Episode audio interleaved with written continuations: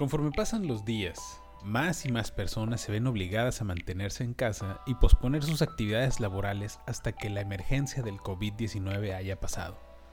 Muchos dirán que están trabajando desde casa, o home office como dicen muchos, pero la realidad es que este modelo se presta para dedicarle más horas al ocio y ello resulta en un incremento en el uso del Internet. La concurrencia de usuarios en Internet poco a poco está haciendo temblar la infraestructura de telecomunicaciones, pues ya se empiezan a ver casos de páginas que no cargan y archivos que toman más tiempo en descargarse. Esto puede convertirse en factor que agrave la neurosis social. No tan rápido, my friend. Ante la potencial contingencia, el Instituto Federal de Telecomunicaciones, IFT, salió al paso para hacer un gran llamado a los internautas mexicanos. ¿Podrían no saturar el internet con memes y videos? Gracias amigos. La respuesta de los usuarios acuartelados no se hizo esperar. O sea que si no me muero de coronavirus, ¿me voy a morir de aburrimiento? En honor a la verdad, el IFT no está pidiendo nada descabellado. Nos está recordando que si la gente se está quedando en casa, no es porque sean vacaciones, sino porque van a trabajar desde allí. Por eso, sus recomendaciones principales son 1. Priorizar el uso del Internet para actividades laborales educativas o relacionadas con servicios de salud. 2. Preferir comunicarse por llamadas telefónicas tradicionales en lugar de voz IP, como llamadas de WhatsApp, Messenger, Skype, Zoom, etc. 3. Usar SMS en lugar de mensajeros que usan datos. 4.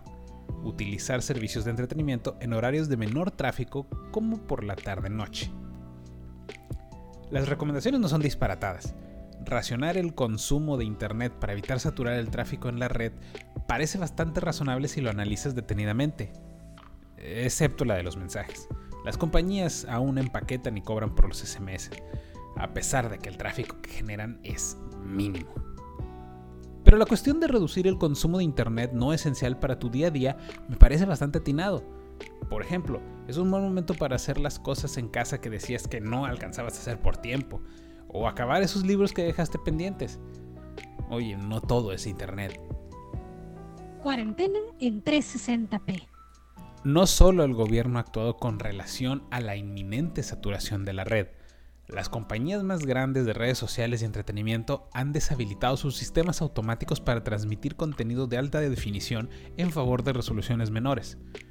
Probablemente no lo han notado si han estado usando Facebook, YouTube o Netflix en pantallas pequeñas o en sus celulares, pero la calidad automática de los videos de cada plataforma se redujo a un nivel mucho más aceptable para sus servidores.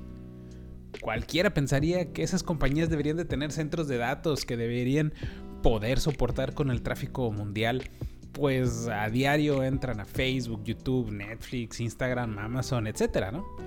Pero la verdad es que ningún centro de datos en el mundo está listo para soportar la demanda que millones de usuarios podrían generar simultáneamente pidiendo recursos a sus servidores.